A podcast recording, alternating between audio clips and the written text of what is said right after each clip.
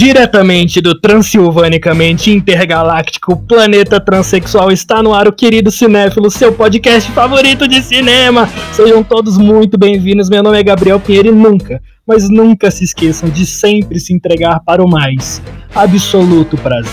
E quem é que tá na nossa bancada aí hoje me acompanhando? Oi, aqui é a Giovanna Pedrilho. E só lembrando que agora que a Disney comprou a Fox, o Frankenfurter é oficialmente uma princesa da Disney. Caralho, é verdade? Sim, esse é o bom.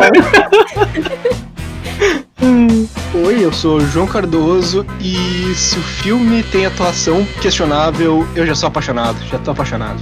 Mas é claro que hoje a gente vai falar do clássico dos anos 70 que completou 45 anos em 2020. É óbvio que a gente tá falando do primeiro, do único, do eterno, do maravilhoso Rock Horror Picture Show, esse filme transcosmicamente maravilhoso que marcou gerações atrás de gerações, causou polêmica pra Dedel, até hoje é um dos filmes mais reassistidos em diversos cinemas dos Estados Unidos e com um dos grupos de seguidores fanáticos mais fiéis da história do cinema.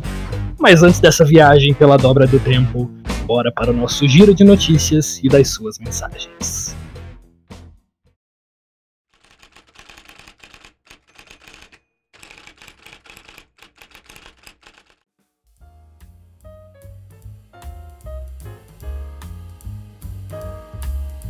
Faleceu nesta quinta-feira, aos 70 anos, a atriz e produtora italiana Dara Nicolodi, informou o ex-marido e companheiro de trabalho, Daro Argento, e a filha Asia Argento. A causa da morte não foi revelada. Nicolodi Argento tinha se conhecido em 1974, durante os testes do filme Prelúdio para Matar, onde ele foi diretor e ela uma das atrizes principais. Um ano depois, o casal teve sua primeira filha e também atriz Ásia. Entre as principais atuações de Nicolodi estão os filmes de terror Suspiria, Inferno, Tenebre, Fenômena e Terror na Ópera. A plataforma de streaming dos canais Telecine disponibilizou nove filmes do lendário diretor francês Jean-Luc Godard, um dos pais da novela Vague. Os filmes que estarão disponíveis são Uma Mulher é uma Mulher, O Bando à Parte, Uma Mulher Casada, A Chinesa, Weekend a Francesa, Tudo Vai Bem, Salve Quem Puder, Paixão e Ovo Saúdo, Maria. Godard completa 90 anos no próximo dia 3 de dezembro. Meu Deus, o cara fundou a novela Vague e tá vivo ainda. Com Johnny Depp não exefinido para estrelar Animais Fantásticos 3, a Warner Bros. fez um anúncio oficial. A partir de agora, Mads Mikkelsen fica com o papel de Grindelwald. Mikkelsen ascendeu ao estrelado na trilogia de filmes Pusher como Tony. Ele estrelou os dois primeiros capítulos antes de aparecer em Corações Livres, The Green Butchers e Entre o Bem e o Mal. Todos esses filmes estrearam no início dos anos 2000 cimentando a base para os papéis do maior impacto do ator nos últimos anos. Animais Fantásticos 3, o próximo capítulo da saga derivada de Harry Potter, chegará aos cinemas em julho de 2022. Hum, pena, né, Johnny Depp? Vai com Deus. O documentário Noturno de Gianfranco Rose foi escolhido pela Itália para concorrer ao prêmio de melhor filme estrangeiro na 90 terceira edição do Oscar, que será realizada em abril de 2021. Estou muito feliz pela designação italiana na nomeação, também pela dupla candidatura, visto que Noturno estará na disputa como melhor documentário. Estamos só no início de um longo e duríssimo caminho, mas nós já temos experiência por Fuocamare. Cinco países escolheram documentários como obras propostas para a seleção do Oscar de melhor filme estrangeiro. Isso é uma coisa fundamental, o documentário não é mais tabu, disse Rosen. O documentário retrata o dia a dia nas incertezas das fronteiras entre Síria, Iraque, Líbano e Kurdistão, causadas pelas intermináveis guerras locais e também em meio ao poder do grupo terrorista Estado Islâmico. Foram seis meses de pesquisas, três anos de filmagem e seis meses de montagem para o longa ficar pronto. Gente, sem preconceito com o documentário, porque esse doc vai ser sensacional. A Paramount Pictures do Brasil divulgou a nova data de estreia de Top Gun Maverick nos cinemas nacionais.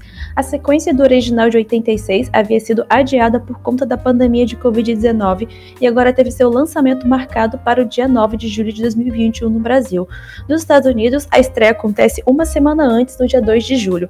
A Paramount também agendou a nova data de estreia de Um Lugar Silencioso, parte 2, que agora chega aos cinemas nacionais em 23 de abril de 2021. Ó, oh, gente, bora levar as mães pra ver Top Gun, porque todas as mães que eu conheço amam e se apaixonaram pelo Tom Cruise nesse filme. O Cinema Petra Belas Artes, que fica na Rua de Consolação em São Paulo, anunciou a criação de um cartão amigo para estimular ida de espectadores ao cinema quando se sentirem seguros. O cartão funciona como um passaporte que a pessoa adquire e pode utilizar futuramente. Ele está disponível em três ingressos, no valor de, valor de 100, que dá ao espectador 5 ingressos, no valor de 200, que dá 10 ingressos, e um de 1000, que permite acesso ao cinema durante todo o ano de 2021. Desde o começo da pandemia do coronavírus, várias áreas de entretenimento foram afetadas com adiamento de estreias, paralisação de produções e cancelamento de grandes eventos. O Petra Belas Artes não é exceção e vem procurando formas de resistir durante a pandemia. Oh, para os amigos paulistas, bora incentivar o Petra Belas Artes que faz um trabalho sensacional, viu? Próximo filme de Monsterverse da Legendary Pictures, Godzilla vs Kong, pode ser o próximo blockbuster a ser lançado diretamente no streaming. Por enquanto programado para ser lançado em maio de 2021, o longa pode chegar ao público pela Netflix, que ofereceu 200 milhões de dólares pelos direitos de distribuição. Segundo The Hollywood Reporter, a Warner Media, que também financiou parte do filme, tenta frear o negócio. A empresa, que levou os capítulos anteriores da franquia, Godzilla, Kong, a Ilha da Caveira e Godzilla 2, o Rei dos Monstros aos cinemas, pretende levar Godzilla vs Kong para sua própria plataforma, a HBO Max. Em um comunicado oficial, a Warner afirmou que ainda pretende lançar o filme nos cinemas. Ai, gente, filme de monstro é pra ser visto no cinema, né? Porque a graça é a ação. Qual, qual é a graça de ver isso no Netflix? Tivemos mensagens sobre o nosso último episódio. É, Alonso disse no Insta o seguinte: os temas são divertidíssimos e o approach dos podcasters é único, por enquanto só elogios. Poxa, Alonso, muito, muito gratificante a gente ter um feedback desse, saber que vocês estão gostando. Isso só dá mais ânimo da gente continuar, gente. Por favor, mandem feedbacks. Fala se tá bom, se tá ruim, porque a gente quer trazer sempre um conteúdo melhor para vocês e muito mais legal. Muito obrigado pela sua mensagem, viu?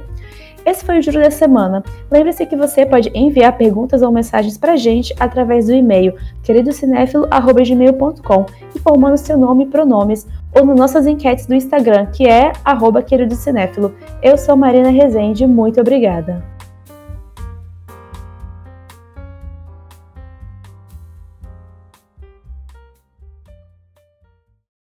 Um pouquinho de história. Vamos para a sinopse do filme. Influenciado pelo matrimônio de um grande amigo, Brad Majors, vivido por Barry Bostwick, decide pedir sua noiva, Janet Weiss, vivida por Susan Sarandon, em casamento. Antes da cerimônia, eles partem uma viagem de carro, mas acabam se perdendo. Brad e Janet descobrem, em meio de uma tempestade, a mansão do louco cientista Dr. Frankenfurter, vivido espetacularmente por Tim Curry. No interior do casarão, personagens excêntricos, alienígenas do planeta transexual da galáxia Transilvânia, convivem num clima de rock and roll. Brad e Janet estranham o visual e o comportamento de todos, sem imaginar que Frankenfurter dedica sua vida à sua própria libido e ao prazer. Seu novo plano é criar Rock, o homem musculoso, para que esse possa atender aos seus mais profundos anseios sexuais. Eu acho simplesmente fantástico desde que eu descobri ele através das vantagens de ser invisível, né? Tipo, assistir o filme, tem a reencenação lá. E, meu, quando eu assisti, eu pensei, esse filme só pode ser incrível, assim, e eu assisti e de fato era e continua sendo. Eu acho que quando eu tiver assistido mais de 20 vezes, ele ainda vai ser. João, foi a sua primeira experiência com o filme, né?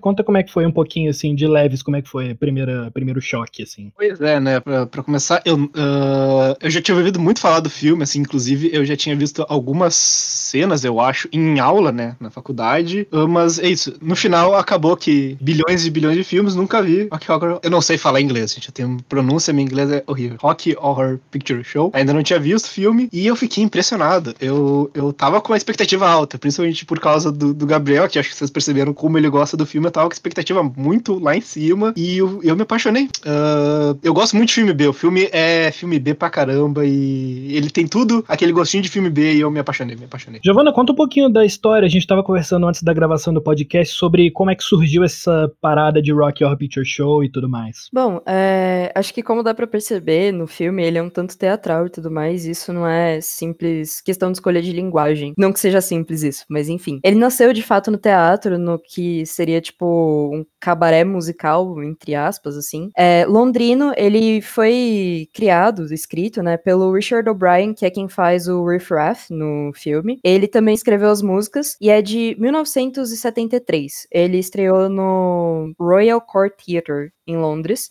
E já existiam alguns dos atores que foram levados para o filme, por exemplo, o Tim Curry como Frankenfurter, a Nell Campbell como a Columbia e a Patricia Quinn como a Magenta. Eles já estavam lá e foram transportados depois para obra cinematográfica. Eu acho que deve ser uma experiência maravilhosa o Rock Horror show ao vivo, assim. Teve uma peça brasileira alguns anos atrás, eu queria muito ter ido ver a peça. É, eu não lembro agora de cabeça o nome do ator que fez o Frankenfurter, mas eu lembro que foi um estouro. Você via propaganda da peça em tudo que é lugar, e a minha história, assim, eu acho que eu já vi Rock Horror Picture Show, assim, umas caralhonésimas vezes. Eu sei todas as letras, eu sei as danças, eu sei as respostas para o que gritar no cinema. Eu sou uma daquelas pessoas que, se eu ver esse filme no cinema, me segura que eu vou começar a dançar em cima da poltrona. É, uma curiosidade, assim, que, tipo, quando ele ainda era essa peça de teatro lá em 73, surgiu, assim, que eu não sei dizer se é uma lenda ou não, mas que a primeira pessoa, tipo, interagir, de responder, assim, o que estava acontecendo na peça foi a primeira esposa do David Bowie, a Andy, que ela gritou o não faça isso, tipo, no, no fim do filme, quando tem um conflito entre o Riff Raff e o Frank. Não, e dá pra ver a influência de figuras daquela época, como David Bowie, em todo o imaginário da, dessa parada B do filme, e da, da, da, do David Bowie mesmo, em Rocky Horror Picture Show, assim, é, David Bowie tá ali escancarado, assim, principalmente na figura do Frank. Sim, sim, o maquiador, inclusive, do, do maquiador do filme, o Pierre La, La Roche, desculpa, eu não sei pronunciar direito, ele foi um dos responsáveis pela maquiagem do David Bowie do Zig Stardust. Inclusive, falando do Zig Zig Stardust, eu acho que a música final ali do Riff Raff, uh, que antes de ele matar, matar o Frank, ela é muito o álbum Zig, Zig Stardust. É, a música começa com a guitarrinha exatamente o aquele álbum e é a, a, o jeito que ele tá cantando, assim, é, é, muito David Bowie aquilo. Sim, sim, realmente. Falando em cantar, nossa cena inicial de Rock Horror Picture Show são Lábios Vermelhos, de Patricia Quinlan, não é? Que faz sim, a magenta. Só que a voz, a gente tá ouvindo a voz andrógena do Richard O'Brien, como a Giovanna falou, que é o Riff Raff, que é o, é o mordomo da casa do Frank. E nessa música que se chama Science Fiction Double Feature, a gente escuta, na verdade, uma coleção, uma coletânea enorme de filmes B de Hollywood, né? Os filmes B são muito uma influência pro Rock Horror Picture Show, né? Sim, sim, eles assumem isso o tempo inteiro, né? Eles estão, tipo, comentando sobre cinema, eles estão mencionando é, atores e atrizes desses filmes e também personagens. Tipo, é bem explícito. E eu particularmente achei o melhor jeito de jogar na cara do espectador. Tá, isso aqui que tu vai ver é um musical, é lábios cantando e, e é um musical, gente. Vai ser um musical e eu achei muito, uma ótima apresentação pro filme. Realmente, né? Ele se assume de todas as formas. E sem sacanagem, essa é minha música favorita do filme. Eu sei a letra inteira dela, assim como todas as outras, mas, mas essa é minha favorita. Bom, e logo depois que a gente vê esses lábios macabros falando o nome desses filmes B de Hollywood, a gente é apresentado ao casal principal, que é a Janet Weiss e Brad Majors, que são o casal principal, um casal extremamente chato, sem sal, que tá lá presente no casamento de dois amigos deles. E o que, que vocês acham daquela cena? American Gothic. É a primeira coisa, assim. Tim Curry com um pitchfork na mão. sim, sim. E, tipo, isso continua aparecendo ao longo do filme. Tipo, não, não sei, mas isso é uma coisa de se reparar, que eu só notei da segunda vez que eu assisti, que é que na porta da igreja tá esse casal do American Gothic ali, né? E acaba tendo referências de, desse quadro, ele aparece várias vezes. E é muito louco, porque realmente é uma questão da arte, tipo, das obras de arte estarem presentes no filme o tempo todo. Eu, eu gostei muito dessa cena de abertura, assim. É, ela, tipo, ela me mostrou um filme B com a com atuações extremamente questionáveis. Extremamente questionáveis. Movimentos de câmera marcados pra caramba, assim. Eu amei. Eu fiquei hum. assim. Tem uma anotação minha que, enquanto eu tava vendo aquela cena, eu tava vendo ainda a primeira cena do filme, antes de eles começarem a cantar ainda. Será que estou apaixonado? eu... você está apaixonado. Eu anotei aqui uma pergunta pra ti, que é tipo, que é, olhou pra câmera, é Kino. É, é, é né? Ponto, ponto, ponto, ponto. Olhou pra câmera. Desliga é Bertov estaria orgulhoso. Não, não, não tem, é, é básico. Olhou pra câmera, é, o filme é bom. Não importa o que aconteça, é bom o filme. Bom, logo após desse casamento desses dois amigos, Brad e Janet ficam noivos em uma música maravilhosa e com a participação especial da Patricia Quinn e do Tim Curry, que ficam falando Janet o tempo inteiro. E, e aí eles ficam noivos e eles decidem visitar o Dr. Everett Scott, que foi a pessoa a qual juntou os dois no laboratório dele. E nessa de visitar o Dr. Everett Scott, eles vão pegar o carro, mas o que acontece? Claro, uma chuva, uma ventania, ninguém sabe onde é que tá, o mapa sumiu, ou sei lá o que aconteceu. O carro deles quebra, o pneu fura e, oh meu Deus, o que faremos? Nesse momento do carro, é, tem uma parte em que a Janet vira pro. Quando ele. Quando, tipo, eles falam que tinha um castelo lá atrás e tal, vamos dar uma checada, tipo, ver se tem um telefone. A Janet fala, vai que tem uma mulher bonita lá dentro e você pode nunca mais voltar. Ai, aí, tinha sim uma mulher bonita lá. Mal sabia ela, né? Mal sabia Janet Weiss. Bom, e nessa, nessa hora tem outra música que toca, que é a Over at the Frankenstein Place, que mais uma vez fazendo referência ao, ao Frankenstein, ao monstro do Frankenstein. E aí o que eu acho engraçado da gente começar a comentar é que nessa cena, como tá chovendo, a Janet ela se cobre com um jornal. E é muito comum nas sessões que existem até hoje de Rocky Horror Picture Show nos Estados Unidos que nessa cena todo mundo pega um jornal e coloque na cabeça e comece a cantar a música, né? E aí a gente podia falar um pouquinho, começar a falar desse culto que existe até hoje desse filme. Além disso, né? Além do dela pegar o jornal e a galera fazer isso também, tem essas coisas desse negócio que eu comentei, da esposa David Bowie, tipo, conversar com o filme. Teve um desses primeiros caras que criaram o fã-clube mesmo de Horror que ele cunhou a frase que é Tipo, compra um guarda-chuva, sabe? É, ela tem uns xingamentos aí na frase, mas eu não tô muito afim de repetir. A imagem da Janet é um pouco afetada também. Mas é, é muito louco o engajamento que o público tem. Tem toda uma cerimônia, né? Ao, ao, redor do filme. Pois é, até hoje é um filme que é um dos mais, assim, repassados. Em, é, um, é, um mid, é o Midnight Movie dos Estados Unidos. É tipo, o que é um Midnight Movie nos Estados Unidos? É aquele filme que vai todo mundo à meia-noite pra ver e todo mundo junto e tal, e pronto, é Rocky Horror Picture Show. E na verdade, o Rocky Horror Picture Show ele só tem esse valor que ele tem hoje, valor de filme cult, no mais literal sentido da palavra cult, porque ele foi um flop completo no início, quando ele foi, quando ele estreou, e aí ele encontrou, na verdade, o seu sucesso nessas midnight sessions, nesses grupos de pessoas que iam pro cinema de noite assistir filmes e tal, e foi assim que o filme foi criando seu público e seu culto, né? É, na verdade, isso aí é graças ao Tim Deegan, que era um dos executivos na produtora na época, que ele virou e falou pro para as pessoas que estavam acima dele, né, no, no, comando de como que ia ser distribuído esse filme, ele virou e falou assim, vamos tentar, né, colocar de noite, que eu acho que faz sentido, acho que esse pode ser um público. Eu acho que é meio até poético, assim, porque é onde passa esse, esses filmes Bs, que eles que o próprio filme se referencia, né? Ele passa nessas sessões da meia-noite, uh, meio escondidos, assim, e, e, vira, assim, são filmes que acabam criando um culto por esse universo desses filmes que o próprio filme está se referenciando, e ele, o, o, local que ele se encontra é, dentro, é no mesmo local onde esses filmes estavam, né? Sim, sim, acho que carrega toda uma herança também, né? E ele com certeza faz muito parte dessa cultura. E engraçado que não foi assim que a Giovanna conheceu o Rocky Horror Picture Show, porque no As Vantagens de Ser Invisível, o que tem ali de Rocky Horror Picture Show é justamente aquele grupo de alunos, o grupo de teatro da escola, eu acredito, reencenando a, a peça Rocky Horror Picture Show enquanto eu tava vendo o filme. Justamente mais um desses grupos que reverencia o filme, não foi assim, Giovana?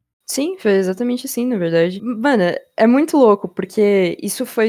Eu acho que as pessoas elas viram o filme e elas sentiram essa necessidade de colocar um pouco mais o teatro nele de volta. Que isso foi uma das críticas que aconteceu na época em que ele lançou, na verdade, uma das mais positivas. Que foi o crítico que ele comentou que o Rock Horror Picture Show é engraçado, é legal, mas ele seria melhor se ele tivesse. se ele tivesse sido feito no palco, assim, que ele pertence ao palco. E aí, realmente, os fãs abordaram isso de certa forma. Eles começaram a reproduzir aquilo, eles começaram a incrementar. Então, tipo, é um filme muito participativo, é um filme que ele foi feito, de certa forma, para ser reencenado, sim. Eu acho que ele não acaba quando o filme acaba, sabe? Eu acho que ele tem toda essa história de fãs. Pois eu vou falar para você que o meu sonho é participar de uma dessas sessões de Rock Horror Picture Show de cinta liga, de espartilho, todo maquiado de plataforma, de Frankenfurter. Esse é o meu sonho de vida, era isso que eu queria fazer. Eu sinto muita vontade de fazer coisas assim também. Eu queria muito me fantasiar de Colômbia, que é uma fantasia até que tranquila de se fazer, mas a gente não tem tanto, não tem tanto essa herança do rock horror, né? Eu vou dizer que a minha fantasia também seria de Colômbia. Eu amei a roupa da Colômbia. A roupa da Colômbia em Let's Do the Time Warp Again é Perfeito. É, é lindo, eu quero Sim, viver sim. vestido daquilo. Nossa, vamos, por favor. Falando em Let's Do the Time Warp Again, um passarinho transcósmico me contou que essa foi a música favorita de um senhor João Cardoso e eu gostaria que você contasse pra gente o que acontece com Brad e Janet assim que eles entram no castelo que eles encontram no meio da estrada pra se refugiar da chuva. Eles são levados pelo Riff Raff e pela Magenta, que são os trabalhadores, os funcionários ali da, aparentemente, né, os funcionários da, da casa, né, os- e eles entram num, num salão onde várias pessoas de terno, ah, inclusive uma com ternos brilhantes, maravilhosa, ah, cantam Let's Do the Time Warp Again, que eu não entendi o que estava acontecendo, eu só sei que eu tava amando e eu queria, e eu tava rebolando quando estava rolando toda aquela cena. Caso você não tenha se lembrado, é só um pulinho pra esquerda, um passinho pra direita, bota a mão no quadril, aperta o joelho, mas é o movimento pélvico que realmente lhe deixa maluco. Meu Deus. Gente, eu acho muito que toda essa situação em que eles estão, tipo, de entrar ali no castelo e tal, foi uma armadilha que o Brad montou pra Janet. Porque eu acho que, meu, eu não consigo sentir ele tão desconfiado, ele tão, tão, assim, fora, fora, desconfortável ali, sabe? Tipo, ela tá muito em choque, ela desmaia, ela grita, ela não tá acreditando naquilo que ela tá vendo, e o Brad tá lá, tipo, Janet, calma, sabe? Eles devem ser estrangeiros só. Tipo, Isso é estrangeiro, isso é ótimo. sim, sim. Folk dancing, they're folk dancing. São danças folclóricas. Exato. Não sei, pra mim eu tenho, eu tenho essa impressão, assim, que o Brad tava montando ali pra, pra ver o que, que ela ia achar. que ele tá meio dançandinho. Sim, sim. Mano, ele tá curtindo, tá ali. E o que vocês acham daquelas pessoas daquele salão, os transilvanianos, assim? Tipo, como eles são, o que, que eles parecem ser, qual será a natureza daquelas pessoas que estão ali dançando? Por que, que elas estão ali, será? Pra mim é, é, é ter uma energia não binária ali. é Ninguém, para mim, eu, eu, eu amei assim muito a, a Colômbia porque eu olhei, tá, ela não tem gênero pra mim. E nada que o filme me mostrar a partir de agora vai me convencer do contrário. Talvez quem tenha escutado os episódios sobre uh, Velozes e Furiosos perceberam que eu crio as minhas teorias no- durante os filmes e elas passam a valer pra mim. Então eu achei que todo, pra mim todo mundo ali era uma convenção de pessoas não binárias e foda-se. Mas eu concordo 100% com você, eu não consigo distinguir o gênero de uma pessoa que tá parada naquela fileira ali. Isso é verdade. Eu, realmente, essa, essa é uma boa interpretação do negócio. Eu nunca tinha parado pra pensar nisso, mas é, faz todo sentido, né? Com o que tá acontecendo ali. Depois dessa cena maravilhosa com os transilvanianos fazendo a dancinha que fica na nossa cabeça, a gente é apresentado a estrela e ao que se resume The Rocky Horror Picture Show. Tim Curry no papel de Dr. Frankenfurter aparece pela primeira vez. Com aquele, com aquele, eu não sei nem explicar o que é aquela cena pra mim. Vocês vão fazer isso por mim. Eu fico intimidadíssima. Tipo, eu me sinto a Janet. Se o, se, se o Frank Furter aparece assim pra mim, eu acho que é tipo a aparição da minha vida, sabe? Ele é um fenômeno. Tipo, eu acho que ele toma a cena tanto pra ele e o Curry interpreta com tanto coração, sabe? Que eu sinto que até o cameraman assim, ele perde a estabilidade, ele só deixa a câmera se tornar orgânica assim e segue o Curry e é, é guiado por isso, sabe? Porque é o que acontece quando as pessoas estão ao redor do Frank. Eu já tinha visto essa, essa, essa imagem, assim, mas vendo eu pensei que. Eu, eu não sabia o que pensar. Eu só tava maravilhado, achei perfeito. Ele tava. Tudo que ele fazia era perfeito. Cada mínimo movimento eu comecei a cuidar os trejeitos mais mínimos dele. E eles estavam perfeitos. Eles eram fluidos demais, era uma coisa linda, assim. É, é- Eu acabou o filme, eu fui pesquisar se ele tinha sido nem que seja indicado ao Oscar, e agora vocês falaram que o filme foi muito mal, mas é, é uma, das, uma das melhores atuações que eu já vi na minha vida, sério. Eu acho que é o papel da vida do Tim Curry até hoje, assim. O Tim Curry é um ator, ele é um ator. Cara, quando eu vejo o Tim Curry no papel de Frankenfurter e naquela música Sweet Transvestite, quando ele começa How do you do? I've seen you've met my. Eu fico todo arrepiado. Eu falo, caralho, que entrega de papel é essa que eu tô vendo? Que, assim, o, o, o Frank, não- vocês podem até me ajudar a completar esse argumento, mas o Frank, ele não é um homem, o Frank não é uma mulher, o Frank não é um travesti, o Frank não é uma transexual, o Frank é, é queer, é, é algo, é algo que não precisa, não pode e não tem que ser explicado. O que, que vocês acham sobre isso? O próprio Tim Curry fala um pouco sobre isso, na real, que ele comenta que ele entende que o Frank se apresenta na música como um transexual da Transilvânia, só que ele não interpreta o Frank dessa maneira, ele coloca que ele interpreta o Frank como, tipo, a fairly complex guy, que seria um cara, tipo, bem complexo, assim. E aí ele coloca, tipo, todas essas nuances de personagem que ele fala que o Frank, por exemplo, tem a vida dedicada a, a extremos, assim, ele é um extremista. Então acho que, tipo, realmente não existem. Não, não existem palavras para descrever toda a complexidade que tá ali dentro dele, porque são muitas coisas, as coisas elas se mesclam, tipo, as definições elas não, não são suficientes para esse personagem. Eu acho que depois que a Giovanna disse é perfeito. Concordo 100% com a Giovanna. Eu acho que é importante a gente comentar ainda, falando ni, que a gente, porque assim, Tim Curry, Rock Horror Picture Show pra mim é Tim Curry. E é, é Frankenfurter e é Tim Curry, porque o cara carregou o filme nas costas e foi, foi, foi, foi é o Frank que faz o filme ser icônico. Sim, Mas, sim.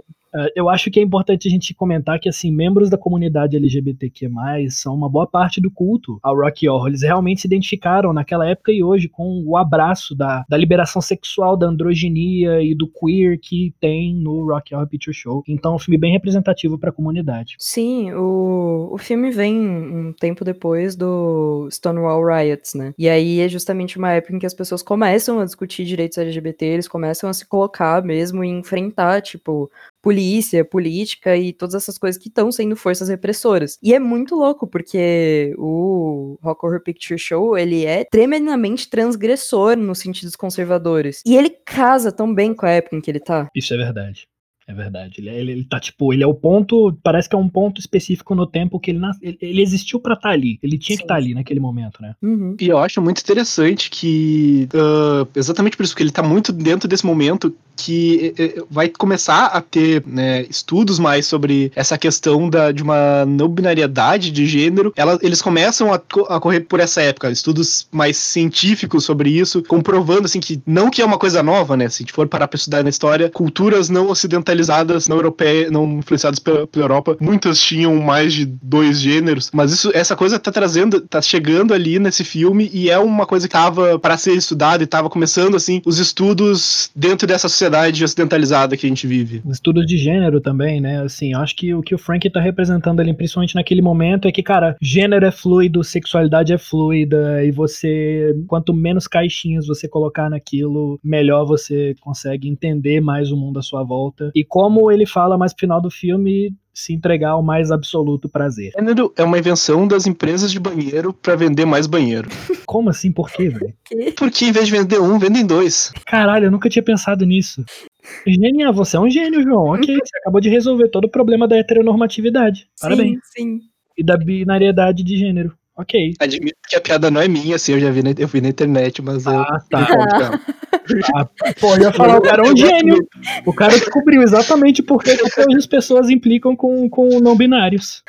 Ai, meu Deus. Avançando um pouco no tempo, o Dr. Frank, que é um cientista, ele acolhe Brad e Janet e leva eles para o seu laboratório, onde ele está construindo, bem ao estilo Dr. Frankenstein, tá? Uma criatura que serve. O propósito dessa criatura, que se chama Rock, é satisfazer sexualmente os desejos do Dr. Frank, que aparentemente é uma pessoa que meio que faz isso com as pessoas. Ele usa elas e joga elas fora. Aparentemente a, a, a meu Deus, como é que é o nome da, dela? A Janet? Não. A Columbia? A Columbia. A Columbia era assim, e aí teve alguma coisa assim também relacionada ao Ed depois, mas basicamente o projeto de vida do Frank agora ele construiu um homem perfeito, musculoso, atlético, loiro, bonito, gostoso para satisfazer os desejos dele. Vocês acham isso um pouco problemático?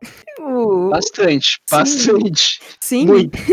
o Rocky tinha acabado de nascer, assim, sabe? Acho que ele era um ser muito ingênuo até, tipo, pro mundo que ele tava. E de repente tudo que ele conhece é sexo, assim. Eu acho problemático, principalmente, o fato da, do, da padronização do corpo do Rocky, porque o Frank, ele fez o Rocky daquela forma porque é o padrão que ele queria, estético e físico, e ainda tem até uma música sobre isso. Em Just Seven Days, eu vou fazer, eu vou, eu vou fazer de você um homem em sete dias, falando os diversos exercícios que o Rock ia fazer para poder ficar todo musculosão e que não sei o que. Eu acho que essa parte é realmente um pouco problemática, mas antes disso tem até uma música que o Rock canta, que é a Espada de Damocles, que ele falando que, nossa, acabei de chegar nesse mundo aqui e eu não tô entendendo muita coisa, o que que tá acontecendo. E é verdade, ele nasceu, como a Giovanna disse, mas já tem alguém lá dizendo o que, que ele tem que fazer e ele só conhece sexo, né? É, então, é, ele é inserido completamente nisso na hora, né? Tem uma curiosidade, na verdade, que não é sobre o Rock, né? Mas é que nessa hora, não sei se vocês repararam, enquanto ele tá.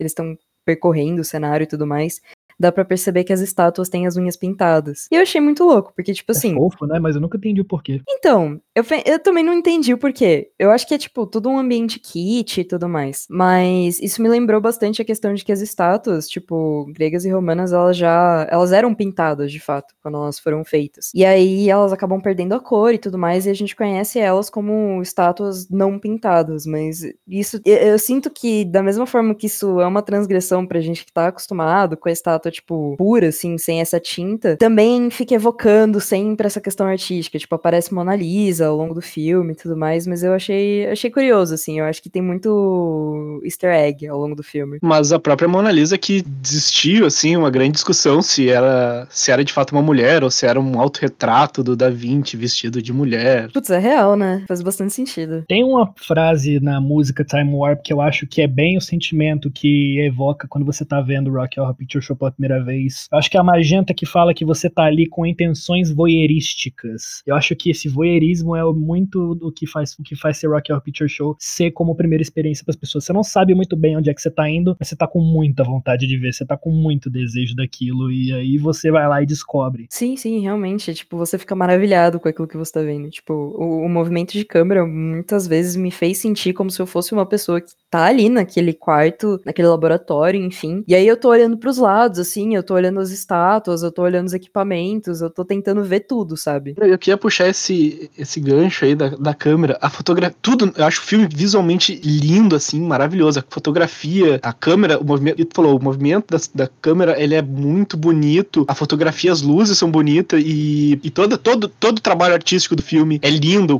É, é cenário, é cabelo, é maquiagem, é figurino, tudo é muito bem, bem feitinho e muito bem cuidado. Eu senti que é tudo muito minuciosamente cuidado pra ficar chamativo, mas também tá no ponto e achei, achei tudo muito bonito. Faz sentido, eu acho que tem, tipo, realmente uma grande preocupação com todos aqueles códigos que estão sendo expostos ali. Porque é muita informação pra gente captar, e eu tenho essa impressão de que todas essas informações são, de alguma forma, relevantes, sabe? Tipo, teve um cuidado especial com cada coisinha que tá em cena. Chegando já na metade do filme, nós somos interrompidos pela criatura desprezível, que é a parte que eu não gosto desse filme, que é Meatloaf no papel de Ed, o que achamos de Ed, que é um motoqueiro que do nada ele escapa do laboratório de Dr. Frankenfurter e faz uma zoada, que é o interesse amoroso da Columbia e que ela é apaixonada, tem pôster dele no quarto dela, é, é muito engraçado isso. Sim. Mas eu acho o Meatloaf nesse filme um saco. O que, que vocês acham? Fiquei triste quando ele morreu, porque eu Uhum. tava gostando muito da Colômbia e daí ela ficou triste. eu tava triste também. Faz sentido. É só isso. Cara, pra mim, Hot Pottery é a melhor música do filme. Eu Nossa, tá amo o sacanagem. Meatloaf, ele, eu amo, eu amo muito forte.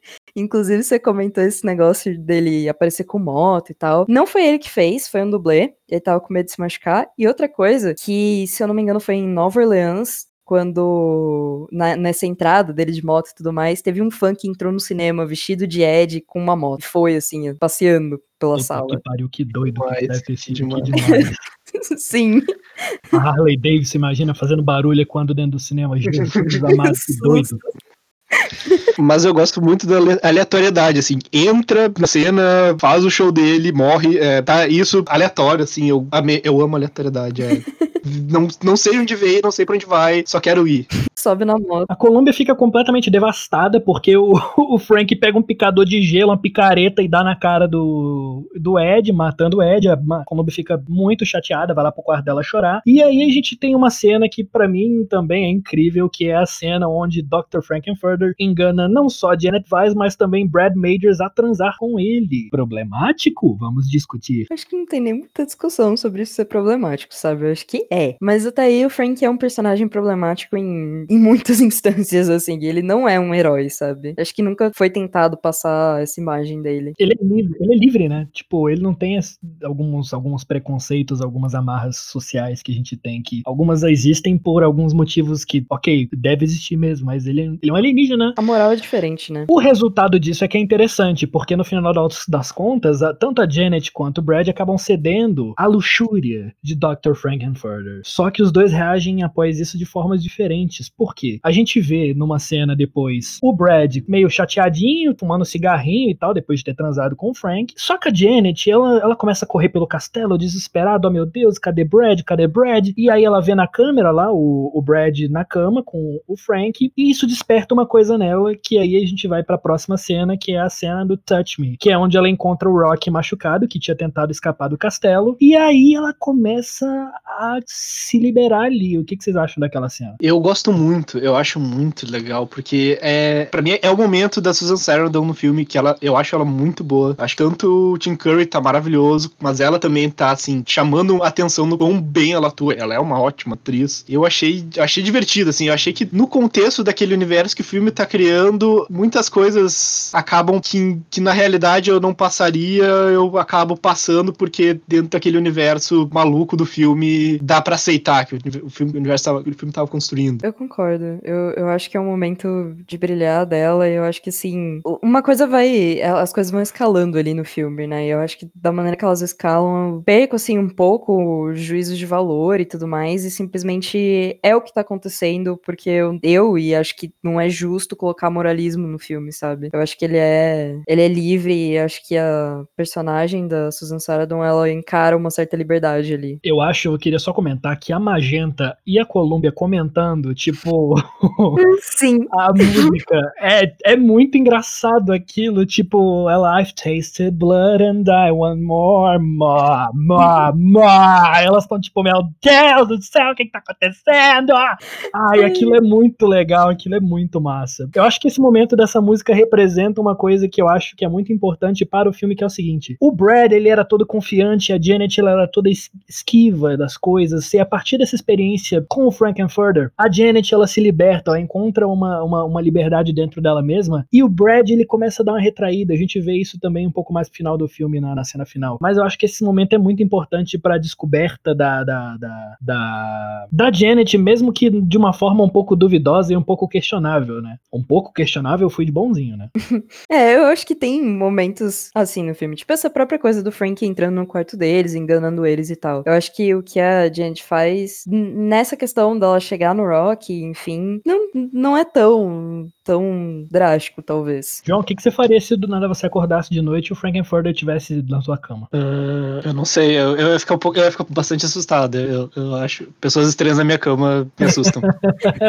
acho que não, não é se o Frankenfurter, é qualquer pessoa estranha na minha cama. não convidada, eu ia, não ia gostar. Eu ia gostar.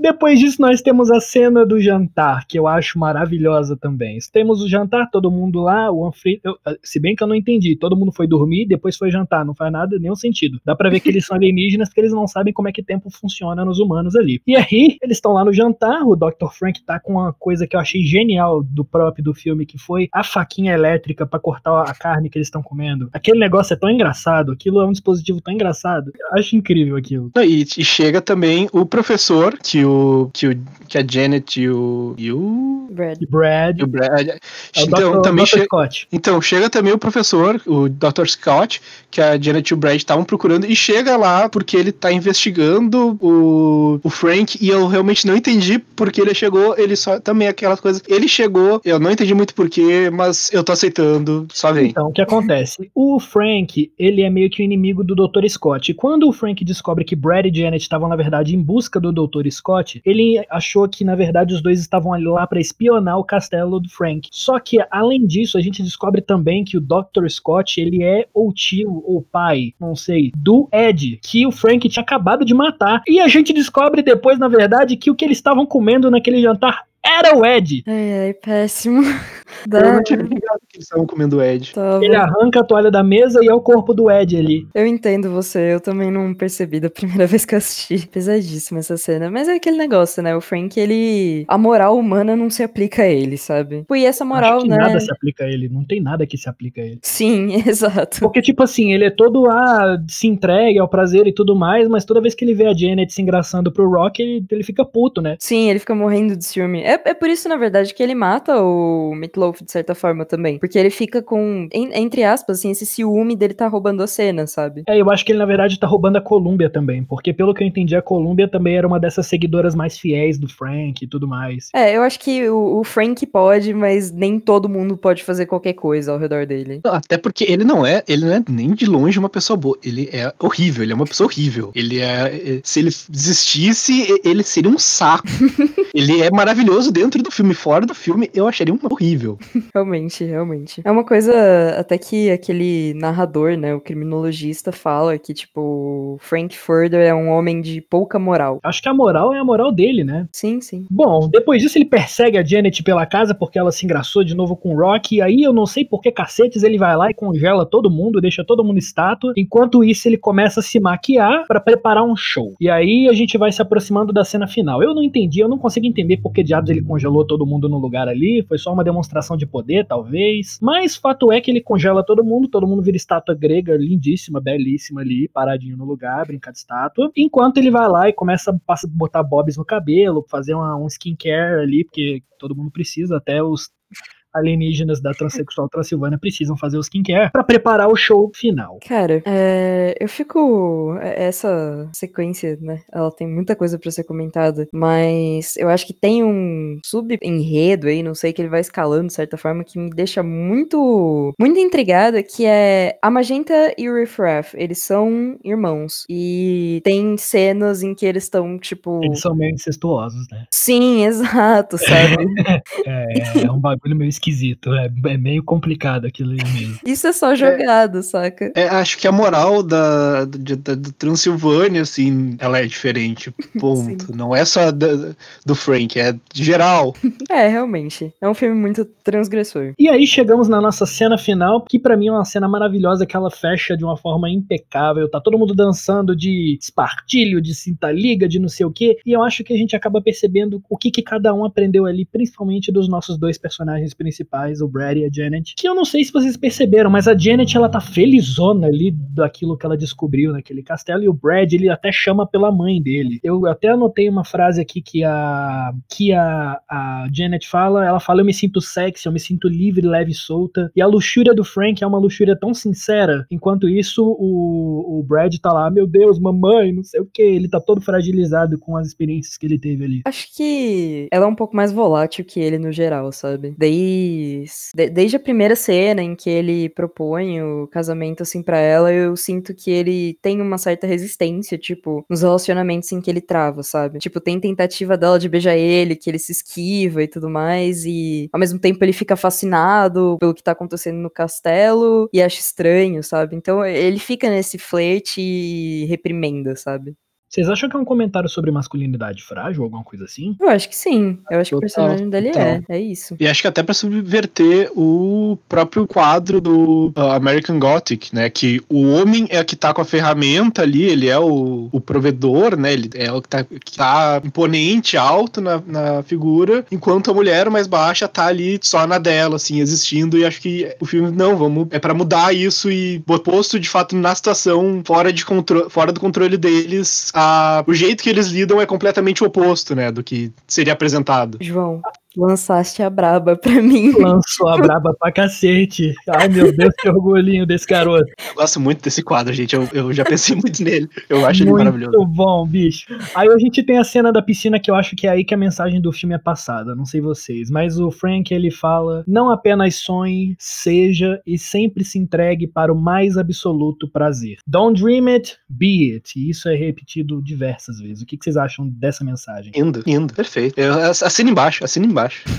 Eu acho muito, muito louco como eles estão fazendo isso. Tipo, é, a o fundo da piscina é o nascimento de Adão, não? Acho que é. Sim, eu acho muito legal sim. que ele tá bem no meio, então ele não é nem Deus e nem homem, ele é uma coisa à parte, ele é uma coisa a mais ali no meio. Ele é a união, na verdade. Ele é a criação. É, ele, exatamente, ele é a criação. Caralho, sim. gostei disso. Bom, gostei, gosto.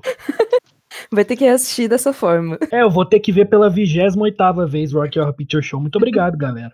Nada. Mas admito, admito, assim, né, que bateu uma vontade de estar naquela piscina também. Aquela cena é muito incrível, cara. Todo mundo se liberta, todo mundo se abre. Cara, rola uma orgia na piscina. Eu fico, caralho, aquilo. É assim que esse filme tinha que terminar. É essa mensagem que ele tem que trazer. Você tem que se libertar das amarras, assim. Tipo, Rock Horror Picture Show, pra mim, eu, eu vi bem mais novo. Foi uma das coisas que me abriu o pensamento sobre, é, sobre convenções de gênero, sobre caixinhas que a gente se coloca, sobre jeitos de se vestir, jeitos de ser, jeitos de expressar a sua sexualidade, expressar o seu gênero, que isso tudo não é como, como a gente acha que é, às vezes, desde a época que a gente nasceu. Eu queria, só me alongando um pouquinho, eu, queria, eu recomendo muito que todo mundo assista o relato de um cara chamado Matt Baum no YouTube. O vídeo se chama Absolute Pleasure of the Rocky Horror Picture Show. E como esse filme e toda a sua energia queer ajudou esse cara a sair do armário como um garoto homossexual quando ele era mais jovem. E, assim, se você sabe inglês, assista esse vídeo. Infelizmente ele não tem legenda traduzida, mas eu acho que é isso, cara. Rock Horror Picture Show tinha que ter terminado com uma orgia na piscina e eu, eu bato martelo aqui em relação a isso. Sabe, eu acho que ela termina com luta de classes. Por quê? Meu Deus do céu. eu acho que é sobre o Eu quero ouvir sobre isso. Olha só, gente. Riff Raff e a Magenta eram, tipo, os criados do Frankfurter. E eles claramente estavam infelizes com o tratamento que eles estavam recebendo ali, com, com toda a questão, eles queriam voltar para casa e tudo mais. E no fim do filme, é essa classe proletária e tal, ela literalmente se rebela contra o patrão, que é o Frank, e vai lá e realmente, tipo, mata ele, sabe? Tipo, coloca ele num lugar abaixo dele. Então eu, eu acho que o fim é sobre luta de classe. É, um filme marxismo cultural total no, no Rock Horror Picture Show. Eu acabei de ficar muito feliz pela morte do Frank, né? eu, completamente, eu tô muito feliz com a morte dele e tinha que morrer de novo. Mas é isso, a gente chegou à cena final do filme, onde o Riff Raff e a Magenta eles se voltam contra o Rock, o, o Frankenfurter e acabam matando ele. Nisso o Rock vai tentar salvar, mas já não consegue. E aí os nossos dois heróis, Brad e Janet, saem do castelo enquanto ele decola aos céus, voltando para o planeta transexual na galáxia de Transilvânia. E é assim que termina o nosso filme. Os efeitos da, do castelo voando, das explosões, daquela fumaça falsa, é, é, é lindo. É tão mal feito, mas é tão feito de propósito, assim, é um, não é um mal feito. É que ele, eles estavam tentando imitar a falta de orçamento e falta de tecnologia. Aquilo ali, é, e é, não é imitando, brincando, é lindo, é perfeito. Eu fiquei apaixonado, eu amo aquilo. Eu acho que essa. É, isso que você tá dizendo dos efeitos e tudo mais é, é um negócio que acontece o tempo inteiro, né? Tipo assim, também tem aquelas transições completamente malucas, assim, que quebram um pouco da, da pira de você tá na história do filme, você sente que você tá vendo um filme. Às vezes ela imita chuva escorrendo e tudo mais, é muito louco e não incomoda. Eu acho que é tipo, se não tivesse ali, incomodaria, sabe? Eu acho que Rock Horror é um filme que ele tem que ser assistido e reassistido, assim como as pessoas fazem nos Estados Unidos, assim como o fã-clube segue mantendo isso e cada vez mais acrescentando coisas. Eu acho que a gente volta mais uma vez àquele argumento do filme B, né? Porque, assim, além da, da gente ver o Brad e a Janet saindo do castelo, mais uma vez a gente escuta a música Science Fiction Double Feature, só que dessa vez a Boquinha tá contando pra gente os fatos que a gente acabou de ver. E eu acho que essa música, essa música de finalização, ela coroa Rocky Horror Picture Show como um maior filme B já feito até hoje. Ele bota ele ali junto com os maiores, eu não sei vocês. Eu acho que ele se entende como algo que vai ser, certa forma, uma tradição. É, eu acho que que isso que tá, tá dizendo, é, ele, ele quer ser um filme B, ele se inspira em filme B, ele uh, dá o amor dele pro filme B e ele consegue ser um dos grandes filmes B já feitos. E que foi completamente referenciado em uma porrada de coisa, né? E no dia 20 de outubro foi lançado pela Fox um tributo ao filme chamado The Rocky Horror Picture Show Let's Do the Time Warp Again. O filme foi dirigido lá pelo Kenny Ortega e conta com Laverne Cox interpretando o protagonista Frankenfurter, Victoria Justice e Ray McCartan como os mocinhos Janet Weiss e Brad Majors e o Adam Lambert como Ed, o que eu achei que era uma escolha perfeita. Na verdade, melhorou o Ed nessa situação, porque o Adam Lambert é tudo. Discriminação e, com o Meatloaf, eu, tá bom? Eu não gosto do Meatloaf. Desde aquele filme do Tenacious D que ele faz o pai do Jack Black, eu tenho problema com o Meatloaf. eu tenho problema com o Meatloaf. Traumas. O filme, esse novo filme, né, ele conta também com a participação especial do Tim Curry, que interpretou o narrador, que a gente nem mencionou aqui. Durante o filme inteiro tem um narrador criminologista que tá contando a história, como se fosse uma história de crime. Só que apesar de Laverne Cox ter sua performance elogiada pela crítica, o filme não foi nada bem recebido, foi completamente flopado. Mas tem lá o Tim Curry, o querido Tim Curry, mais uma vez no universo de Rocky Horror Picture Show, que eu acho que não tem como desvencilhar Tim Curry com Rocky Horror Picture Show. Eu acho que essa distinção nunca, nunca vai acontecer. Eu vou deixar aí para vocês a reflexão de que o Steve Martin fez. Ele fez o casting para ser o Brad. E imagina esse filme dessa forma. Não sei se gosto. Eu também não, mas é. eu não gosto, mas eu acho muito curioso.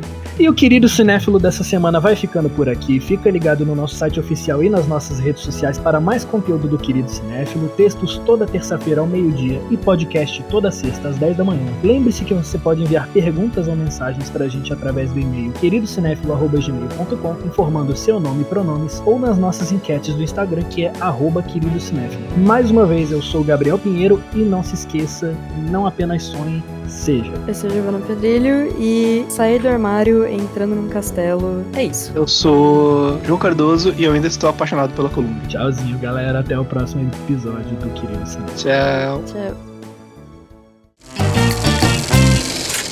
A equipe do Querido Cinéfilo é formada por André Germano, Fernando Caselli, Gabriel Pinheiro, Giovana Pedrilho, João Cardoso e Marina Rezende.